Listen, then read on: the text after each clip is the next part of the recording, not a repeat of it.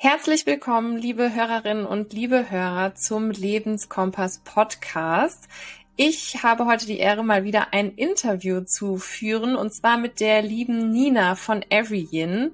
Vielen Dank, Nina, dass du heute dir die Zeit genommen hast, mit mir zu sprechen. Und äh, wenn ich dich ganz kurz vorstellen darf, du hast Anfang des Jahres Everyin gegründet, bist 26 Jahre alt, Biotechnologin und Wirtschaftschemikerin. Und ähm, erzähl uns doch mal ganz kurz zum Einstieg, wie du auf das Thema Frauengesundheit und Hormone gekommen bist. Um die beiden Themen wird es nämlich heute in unserer Podcast-Folge gehen. Ja, super gern. Erstmal vielen Dank, dass ich da sein darf. Ich freue mich sehr, heute das Interview führen zu dürfen. Genau, das Wichtigste hast du schon gesagt. Also ich bin Nina, 26 Jahre alt und Anfang des Jahres gegründet und bei uns geht es eben vor allen Dingen um das Thema Hormone und Frauengesundheit. Ich bin damals auf das Thema gekommen, weil ich selbst sehr lange hormonelle Probleme hatte. Also ich habe sehr lange die Pille genommen, acht Jahre, um genau zu sein. Und ich hatte in der Zeit wirklich super viele Nebenwirkungen, wie wahrscheinlich viele Frauen. Also ich habe sehr stark an Gewicht zugenommen, ich hatte extreme Stimmungsschwankungen und habe so, wenn man jetzt zurückblickt, würde ich auch von mir behaupten, dass ich eigentlich eine ganz andere Persönlichkeit hatte sogar.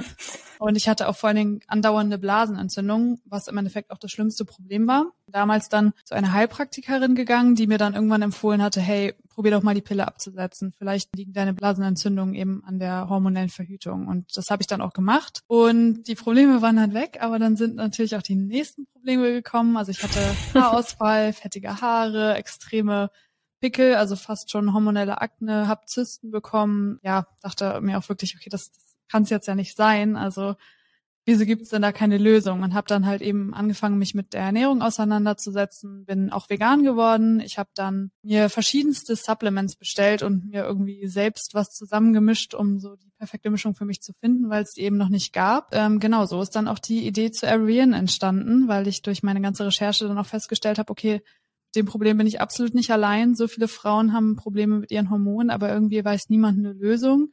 Beziehungsweise sind auch viele Frauen viel zu wenig aufgeklärt. Genau, dann habe ich zusammen mit verschiedenen Ärztinnen, Naturheilkundlerinnen und Ernährungswissenschaftlerinnen vier verschiedene Nahrungsergänzungsmittel entwickelt und die sind alle auf unterschiedliche Hormonprobleme ausgelegt. Anfang des Jahres äh, haben wir gegründet und jetzt im Juni sind wir live gegangen und seitdem verkaufen wir über unseren eigenen Webshop.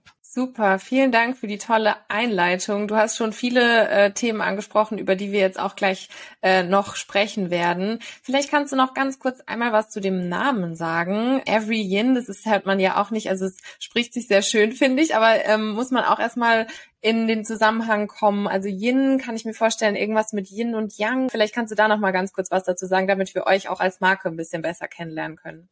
Ja, genau, das ist schon ganz richtig. Also Yin kommt von Yin und Yang und ähm, Yin steht für die Weiblichkeit und ähm, every, jede. Also wir wollen quasi jeder Frau zu hormoneller Gesundheit und hormoneller Balance zu verhelfen und ähm, genau so sind wir dann auf den Namen gekommen. Schön. Also ähm, tolle Message. Das Thema Hormone scheint ja auf den ersten Blick auch erstmal super diffus und undurchsichtig, weil man sich ja jetzt nicht, wenn man da nicht ganz genau dahinter steigt oder sogar das studiert hat, ganz genau damit auskennt, wie werden Hormone überhaupt gebildet, wo kommen die überhaupt her, was machen die, welche Funktionen haben die. Das ist ja ein so großes Spektrum an Wissen, was man sich da auch erstmal aneignen muss. Und trotzdem betrifft es ja im Prinzip jede Frau, aber natürlich auch jeden Mann. Die Hormone bei Frauen sind natürlich noch mal ein bisschen äh, komplizierter, sage ich jetzt mal. Ja, also da gibt's ja unzählige Mechanismen, die die auslösen. Trotz dessen sind auch nicht nur die weiblichen Followerinnen hier von Lebenskompass und unserem Podcast äh, mit dieser Folge angesprochen, sondern natürlich auch die männlichen. Also für die ist es natürlich auch ganz interessant zu wissen oder zu verstehen. Und ja, vielleicht können wir um den Einstieg so ein bisschen zu finden. Vielleicht kannst du uns ein bisschen was, äh, du hast ja auch schon das Thema Pille angeschnitten, vielleicht kannst du uns ein bisschen was zum Thema Zyklus und die wichtigsten weiblichen Hormone, vielleicht kannst du da erstmal ein bisschen einsteigen, damit wir so einen kleinen Überblick bekommen, vielleicht auch für diejenigen, die sich noch nicht so viel mit dem Thema auseinandergesetzt haben. Ja, klar, super gern. Also generell Erstmal Hormone haben wir halt alle in unserem Körper, also sowohl Frauen als auch Männer. Und Hormone sind im Prinzip Botenstoffe, die durch den ganzen Körperkreislauf gelangen und die an verschiedenen Zellen von Organen andocken und da dann eben irgendwelche Regulierungsmechanismen oder Stoffwechselvorgänge in Gang setzen.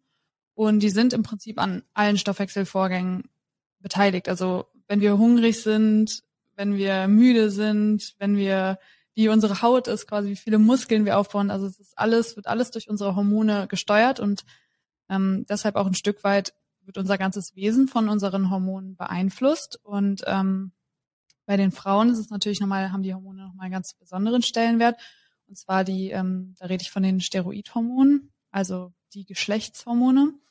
Und ähm, die steuern eben bei Frauen den gesamten Zyklus. Das sind vor allen Dingen verschiedene Östrogene und Progesterone, aber auch natürlich Testosteron. Also viele äh, das wissen vielleicht, also vielleicht wissen es doch viele, aber ähm, Testosteron spielt bei Frauen eben eine genauso wichtige Rolle wie bei Männern. Wir haben zwar weniger davon, aber es ist auch ähm, essentiell im weiblichen, im weiblichen Körper. Um das mal kurz so anzureißen, wie so ein ähm, normaler Zyklus aussieht. Also ein normaler Zyklus einer Frau ist in der Regel so 23 bis 38 Tage lang, dass man denkt, okay, der Zyklus muss 28 Tage lang sein. Das stimmt absolut nicht. Also das kommt ist von Frau zu Frau ganz unterschiedlich und da ist es eher wichtig, dass die Regelmäßigkeit besteht. Also es sollte nicht zu sehr schwanken. Man verliert so um die 60 Milliliter Blut pro Monat. Das sollte rötliches Blut sein, also rot, am Ende auch leicht bräunlich. Das ist auch normal und auch vor allen Dingen einen Zyklus ohne stärkere Beschwerden haben, also nicht stark PMS haben, keine starken Stimmungsschwankungen haben, Spannungsgefühle in den Brüsten und so weiter oder starke ähm, Periodenschmerzen sind absolut nicht normal. Viele denken, es ist normal oder denken, es ist ja normal, ab und zu mal so ein paar Problemchen zu haben, aber in der Regel ist dann da irgendwas aus dem Gleichgewicht gelangt. Genau, also der Zyklus der Frau beginnt mit dem ersten Tag der Periode und die ist in der Regel so drei bis sieben Tage lang und das passiert im Prinzip, weil der Körper gemerkt hat, dass keine Eizelle befruchtet wurde und die Gebärmutterschleimhaut abgestoßen wird und das ist dann die Blutung, die wir wahrnehmen. Und in der Zeit sind unsere Hormonen, ähm, unsere Hormonspiegel generell niedrig und wir verspüren auch oftmals ein höheres Bedürfnis nach Ruhe zum Beispiel. Und danach folgt dann auch die zweite Phase, das ist die Follikelphase. Die geht bis zum circa 14. Zyklustag. Also es kann auch variieren, ist von Frau zu Frau unterschiedlich. Und da steigen vor allen Dingen Östrogen und Testosteron an. Und das führt vor allen Dingen dazu, dass die Eizellen dann heranreifen und auf den Eisprung vorbereitet werden. Und diese, der Anstieg der Hormone führt auch dazu, dass man mehr Energie hat zum Beispiel oder die Libido ansteigt oder man quasi Frühlingsgefühle bekommt, sag ich mal. Und ähm, was auch ganz wichtig zu wissen ist, man kann nur in dieser Zeit schwanger werden. Also man kann in der zweiten Zyklushälfte nicht schwanger werden, man kann es nur vor seinem Eisprung. Und es sind dann so um die fünf bis sechs Tage vor dem Eisprung. Das ist eben die Zeit, in der Spermien im Körper, im weiblichen Körper überleben können. Danach folgt dann eben die Ovulation, also der Eisprung. Das heißt, die Follikel sind herangereift und eins platzt dann eben auf und die Eizelle gelangt in die Eileiter zur Gebärmutter und möchte sich dann da eben einnisten. Und ist ja potenziell auch befruchtet worden von einem Spermium oder auch eben nicht.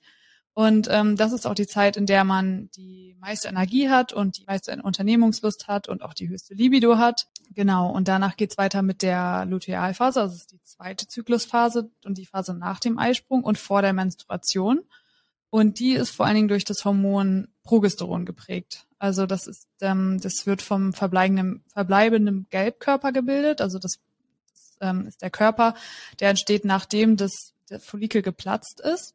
Progesteron sorgt im Prinzip dafür, dass es in der Gebärmutter so gemütlich wie möglich gemacht wird, sag ich mal, für die bef mhm. potenziell befruchtete Eizelle.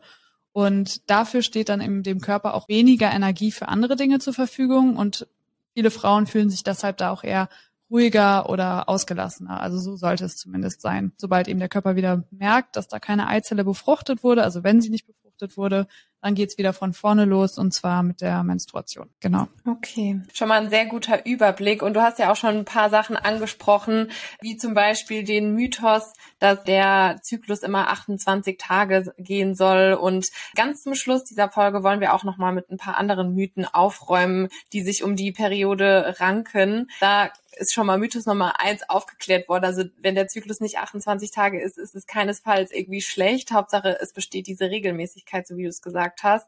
Ja, genau. Und auch ein weiterer Mythos, dass Frauen darunter leiden müssen, wenn sie ihre Periode haben. Dass es automatisch mit äh, spannenden Brüsten, unreiner Haut oder schlechter Verdauung oder auch wirklichen Schmerzen während der Blutung zusammenhängt. Also da möchte ich gerne noch mal ein bisschen genauer drauf eingehen. Also gerade diese PMS, dieses prämenstruelle Syndrom, was du ja auch schon angesprochen hast. Manche mh, hm, jungen Frauen oder Mädchen nehmen dann auch gerade deshalb nämlich die Pille, weil sie von Ärzten oder Ärztinnen irgendwie da Linderung versprochen bekommen haben.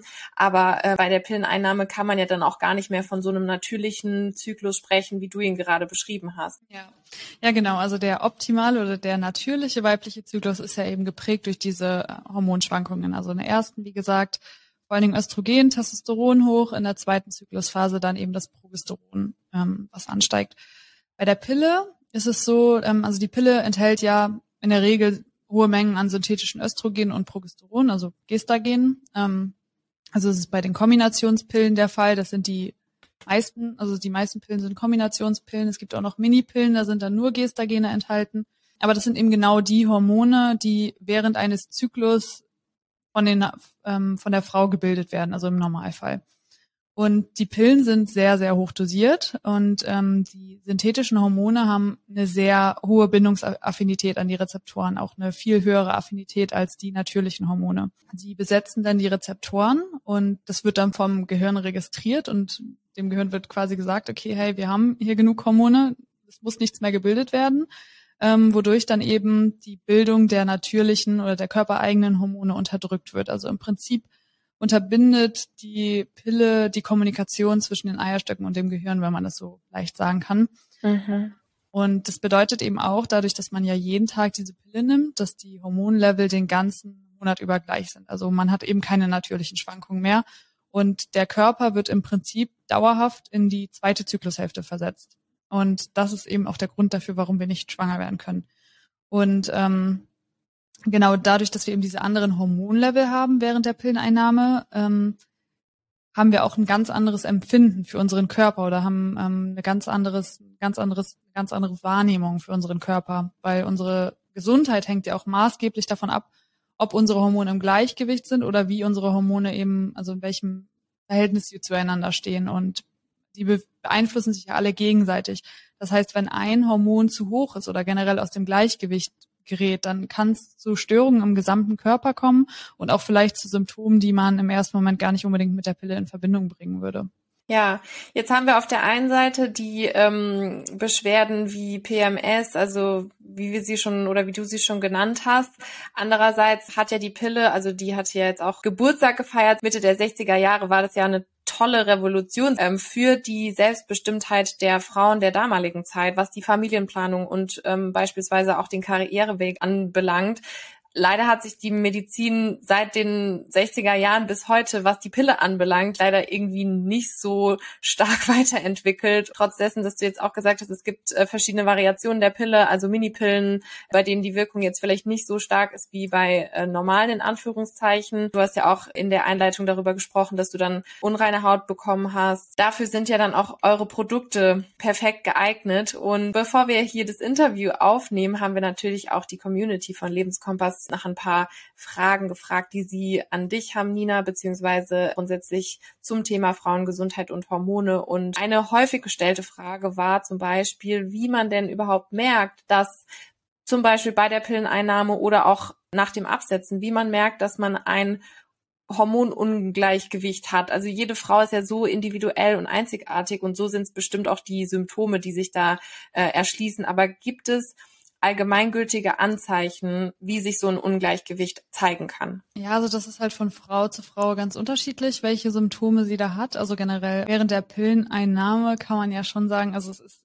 auf jeden Fall ein Gleichgewicht ist nicht da. Also da kann man sich sicher sein, dass da natürlich der natürliche Zyklus ähm, verändert wird. Also darauf basiert ja auch die Wirkung der Pille.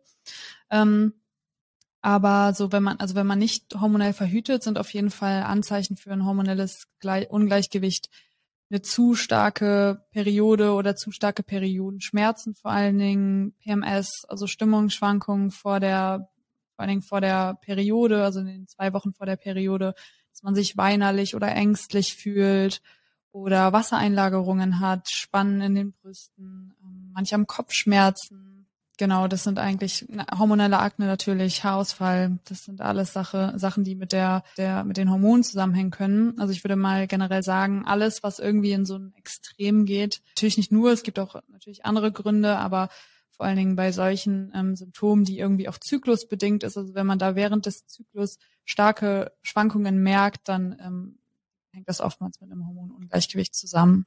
Okay, ja, du hast ähm, es auch schon angesprochen und äh, da können wir dann auch gleich zu einer nächsten Frage aus unserer Community kommen, beziehungsweise es würde mich persönlich auch stark interessieren, weil das für mich auch ein großes Thema ist. Viele Mädels und oder junge Frauen, Frauen leiden äh, auch unter Unreinheiten, also Hautunreinheiten. Das Thema Haut und Pickel ist ja auch so ein Thema, so eine Art Never-Ending Story. Also da gibt's ja auch individuelle Behandlungsmöglichkeiten. Da spielt natürlich auch, du hast es genannt, die Ernährung eine große Rolle. Du hast dich äh, für die vegane Ernährung entschieden, wo wir auch bei Lebenskompass sehr dahinter stehen.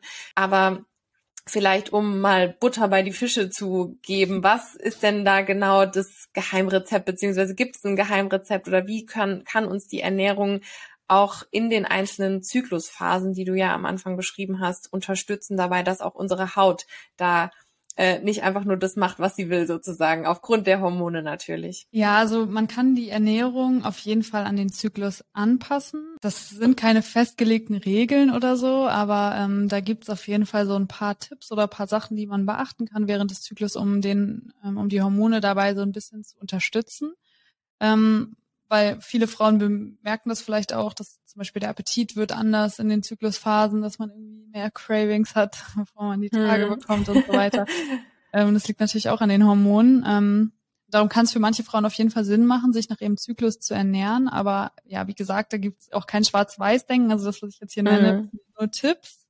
Ähm, ja, da, absolut. Da, da, muss man ähm, mal schauen, was da für einen am besten passt. Ähm, aber genau, also in der ersten Phase, habe ich ja schon erklärt, dominiert Östrogen, in der zweiten Progesteron und in der zweiten Zyklushälfte, also durch das Progesteron, wird unsere Körpertemperatur angehoben um ungefähr 0,4 bis 0,6 Grad und dadurch erhöht sich tatsächlich auch unser Energiebedarf um 100 bis zum Teil 300 Kalorien. Das mhm. heißt, wir brauchen in dieser Zeit auch mehr Essen, ähm, warum auch vermehrt Cravings entstehen können. Und ähm, genau darum haben wir auch ja mehr Hunger und Cravings. Ähm, und so generelle Tipps vielleicht zur Ernährung in den Zyklusphasen. Also ich würde in, während der Menstruation vor allen Dingen darauf achten, vielleicht ähm, eisenhaltigere Lebensmittel zu verzehren, weil ähm, ja, eben durch den Blutverlust es auch zu, ähm, zu einem höheren Eisenbedarf kommt, vor allen Dingen, wenn man starke Perioden hat. Ähm, das ist vor allen Dingen in zum Beispiel Vollkornprodukten oder Samen, Kern, Nüsse, Hirse und so weiter ähm, vorhanden. Und am besten immer mit zusammen mit Vitamin C aufnehmen und am besten Koffein bei der Einnahme vermeiden, weil ähm, so die Einnahme verbessert wird. Vor allen Dingen eben bei, auch bei der veganen Ernährung wird das Eisen ja potenziell eher schlechter aufgenommen. Und außerdem kann Magnesium noch hilfreich sein, um die ähm, Muskelkrämpfe während der Periode so ein bisschen zu lindern. Und ähm, genau in der, in der zweiten Zyklushälfte, also in der Follikel, ach in der ersten meine ich, in der Follikelphase, also wenn das Östrogen dann ansteigt, ähm, da kann man vor allen Dingen mit probiotischen Lebensmitteln unterstützen und auch mit ähm, Proteinen. Die sind vor allen Dingen gut für den Darm. Also ähm, Proteine sind vor allen Dingen in Nüssen, Tofu, Hülsenfrüchten enthalten und ähm, Probiotika vor allen Dingen so in Sauerkraut oder Kimchi oder auch Sprossen zum Beispiel. Während des Eisprungs kann man vermehrt auf die Einnahme von Ballaststoffen achten. Ähm, die sind vor allen Dingen gut, um das überschüssige Östrogen dann aus dem Körper zu schleusen und ähm, ja, kann, man kann viel Obst, Gemüse, Hülsenfrüchte oder Vollkorngetreide essen. Und ähm, dann in der zweiten Zyklusphase, wo eben das Progesteron ansteigt, die Temperatur und der Grund, Grundumsatz auch, da ähm, ist es vor allen Dingen wichtig, dass man versucht, den Blutzuckerspiegel ein bisschen stabil zu halten, damit man eben nicht so an diesen starken Cravings leidet. Und da kann man vor allen Dingen auf komplexe Kohlenhydrate achten, ähm, also Kohlenhydrate mit einem relativ niedrigen glykämischen Index, ähm, Proteine und ähm, auch vor allen Dingen gesunde Fette und immer äh, regelmäßig essen vor allen Dingen und auf B-Vitamine achten und ähm, vor allen Dingen die wirken sich auch positiv auf die Stimmung aus. Die Magnesiumzufuhr kann auch schon mal erhöht werden, damit die ähm, Krämpf, den Krämpfen vorgebeugt wird während der Periode. Und zum Beispiel auch Calcium. Über Calcium gibt es ganz viele Studien, dass ähm, da den Symptomen von Depressionen und Abgeschlagenheit quasi vorgebeugt werden kann, wenn man da genug ähm, zu sich nimmt. Und vielleicht, ähm, wenn Frauen vor allen Dingen unter ähm, Verdauungsbeschwerden leiden während der zweiten Zyklushälfte, dann vielleicht eher auf rohes Gemüse verzichten, eher gekochtes Gemüse dann oder gegartes Gemüse zu sich nehmen und ähm, liegt eben daran, weil sich die Muskeln entspannen in der zweiten Zyklushälfte und damit auch die Darmaktivität. Ähm, darum haben manche Frauen da mit Probleme. Und ähm, auch was man vielleicht denkt, dass Schokolade so der Feind ist, aber bei dunkler Schokolade ist es gar nicht der Fall. Also die enthält ja auch viel Magnesium und gute Fette und ja auch weniger Zucker. Also ähm, da kann man auch gerne mal zu dunkler Schokolade greifen. Das ist natürlich auch kein Problem. Schön, genau. das ist ja schon mal ein Lichtblick, äh, falls ja. man, falls man da doch mal die den Süßhunger hat, ähm, dann einfach ein Stückchen Zartbitterschokolade. Wir haben ja auch über Ernährung schon öfter mal berichtet, auch hier im Podcast haben wir eine Folge darüber gemacht, aber auch ihr postet da sehr viel drüber über ähm, vegane Rezepte und äh, da könnt ihr gerne mal vorbeischauen, wenn ihr da Lust habt oder Inspiration braucht zu den Dingen, die Nina gerade eben genannt hat. Ja, wir bei Lebenskompass stehen ja auch vor allen Dingen für diese Achtsamkeit und gerade auch bei dem Thema Hormone, Zyklus, dem Bedürfnis des eigenen Körpers nachspüren, geht es ja auch sehr, sehr viel um einfach diese Achtsamkeit für den eigenen Körper. Ja, ihr bei Every Year, euch liegt ja nicht nur die, die weibliche Gesundheit am Herzen, aber ihr achtet sogar auch bei der Verpackung auf ein nachhaltiges Refill-Design. Also eure Produkte sind nicht nur top, was die Qualität beziehungsweise auch den gesundheitlichen Aspekt anbelangt, sondern also haben auch noch ein schickes Design. Also schaut auch da gerne mal auf der Seite von Everyone vorbei. Ja, vielleicht können wir hier gerade noch mal anschließen an eine weitere Frage aus der Community muss man denn beim Thema Sport auch darauf achten, dass man den an die ähm, einzelnen Zyklusphasen anpasst? Du hast ja schon genannt, dass der Energiebedarf in der zweiten Zyklus, äh, Zyklushälfte höher ist als in der ersten, wir uns aber um den Zeitraum des Eisprungs energiegeladener fühlen. Also dementsprechend muss man da sicherlich auch beim Sport darauf achten, oder? Ähm, ja, absolut. Also das kann man machen, vor allen Dingen auch ähm, Leistungssportler. Also es gibt ganz viele Leistungssportler, die tatsächlich ihren ähm, Trainingsplan an ihren Zyklus anpassen. Also das hat definitiv einen Sinn.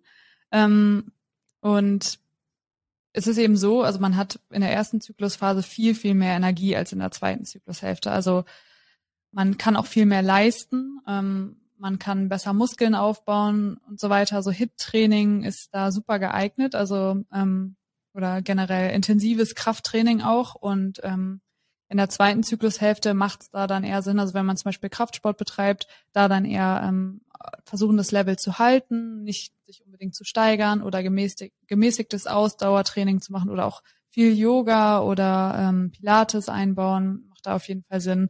Aber genau, also versuchen, wenn man wirklich versucht, sich zu steigern, die intensiven Trainingseinheiten versuchen auf die erste Zyklushälfte zu legen und dann die weniger intensiven oder die ausgleichenden ähm, Trainings, würde ich mal so sagen, dann eher an die zweite Zyklushälfte. Also da gibt es auch tatsächlich ganz viele Studien, die ähm, belegen, dass sich die insgesamte Leistungsfähigkeit und die Fitness verbessert, wenn man nach seinem Zyklus trainiert.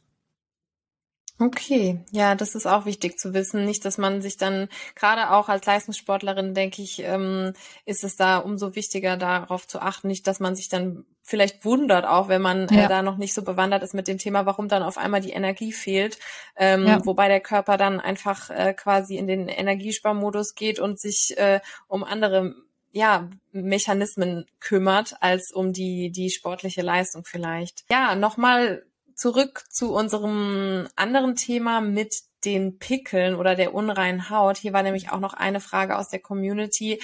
Abgesehen von dem Ernährungsthema, gibt es von deiner Seite aus irgendwelche SOS-Tipps, beziehungsweise vielleicht auch sogar da nochmal irgendwelche ähm, speziellen Ansatzpunkte, wenn man denn unter Pickeln allgemein, aber vor allen Dingen vor beziehungsweise nach der Periode leidet? Ja, das ist tatsächlich immer wichtig, den Grund rauszufinden, warum diese Pickel jetzt überhaupt entstehen. Also ähm, vor allen Dingen für, vor der Periode ist es ja oftmals, also dadurch, dass die Temperatur in der Zeit ansteigt, neigen wir in der Zeit eben vermehrt zu Pickeln. Das heißt, ähm, wenn generell ein hormonelles Ungleichgewicht vorliegt, dann sprießen die Pickel eben zu dieser Zeit vermehrt. Und ja, vor allen Dingen da ist es eben bei der Hautpflege vor allen Dingen wichtig, darauf zu achten, dass man da auf eine gute Reinigung ähm, achtet und ähm, vielleicht ein chemisches Peeling mit dazu nimmt.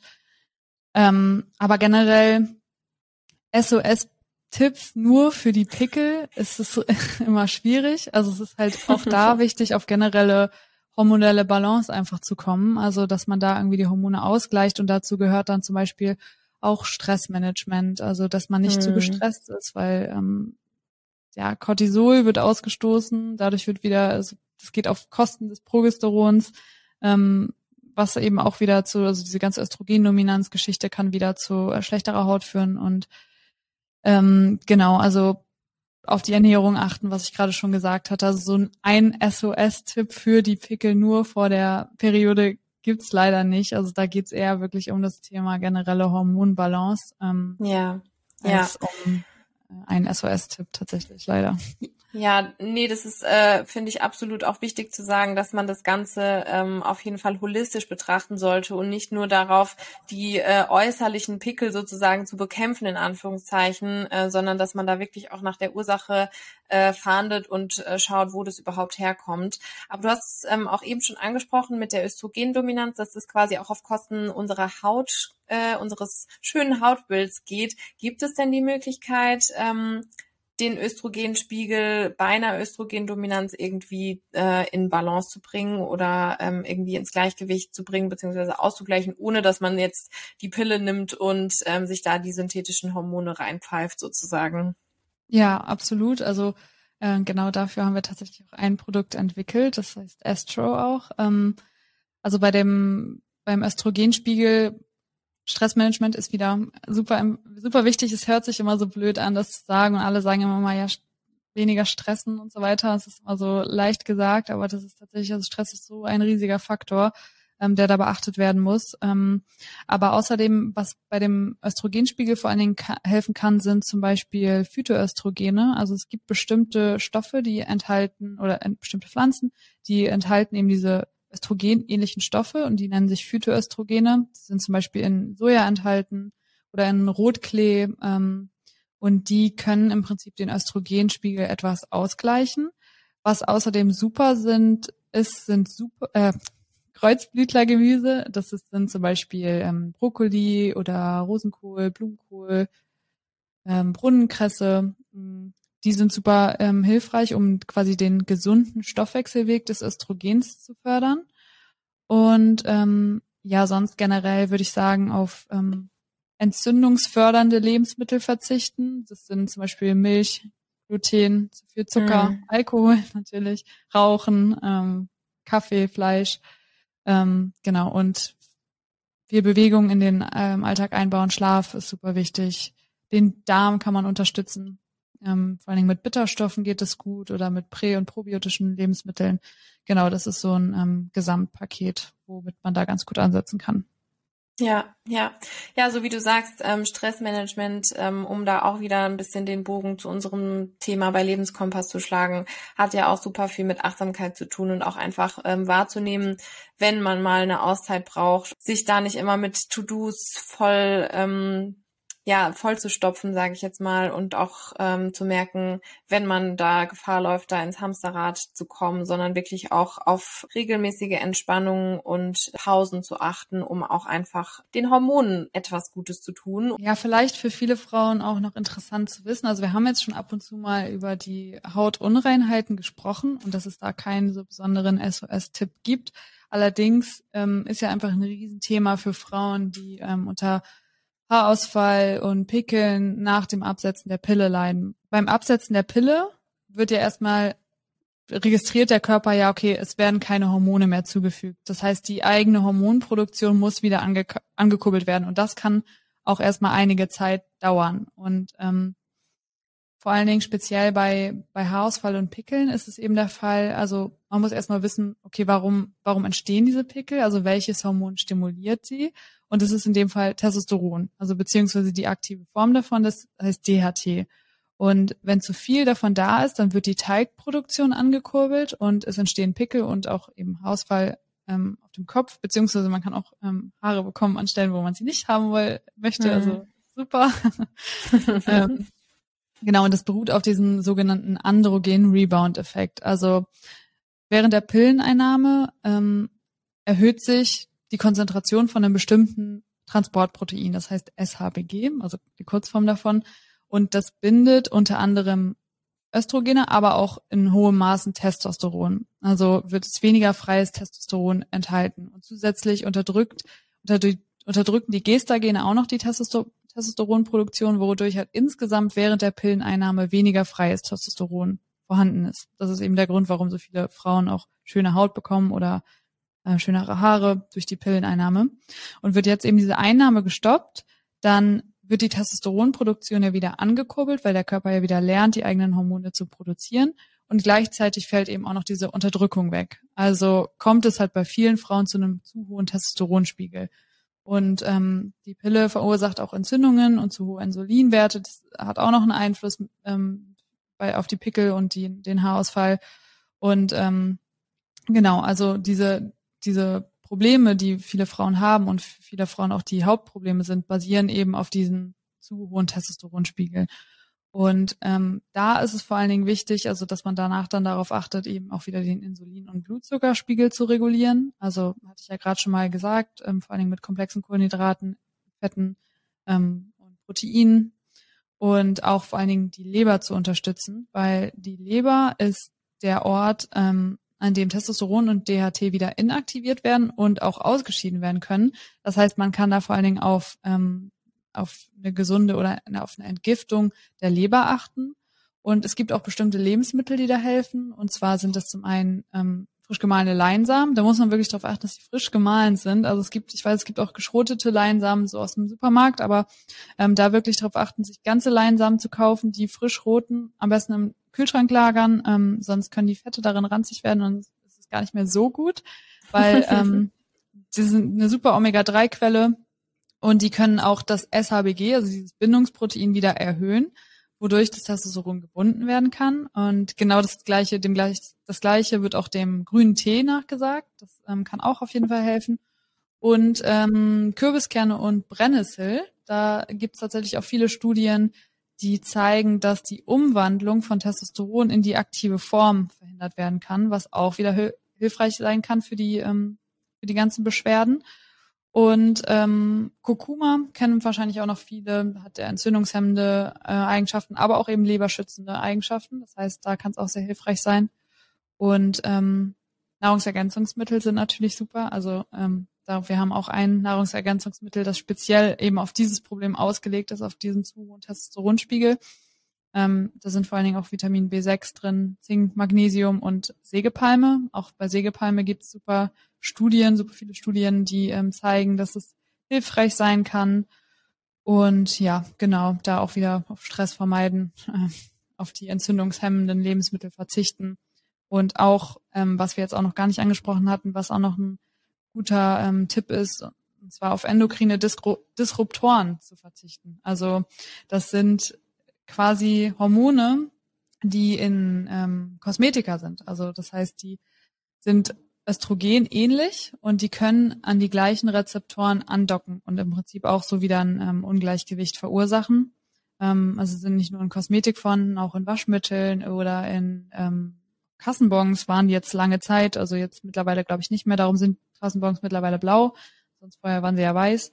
Ähm, und genau auch Plastikgeschirr und so weiter. Da könnte man auch noch drauf verzichten oder da vielleicht schauen, ähm, dass man da ein bisschen drauf achtet, auf Naturkosmetik zum Beispiel zu setzen oder ähm, vor allen Dingen Bio-Lebensmittel, ähm, damit da keine Pestizide und so weiter oder Antibiotika drin sind in Milchprodukten oder in tierischen Produkten. Gerade auch das, was du jetzt nochmal zum Schluss angesprochen hast mit den Kosmetika, Waschmitteln, mit, mit Plastikgeschirr oder auch Lebensmitteln, die in Plastik verpackt sind. Da kommt man ja im ersten Moment gar nicht drauf, dass die sogar auch unsere Hormone beeinflussen können.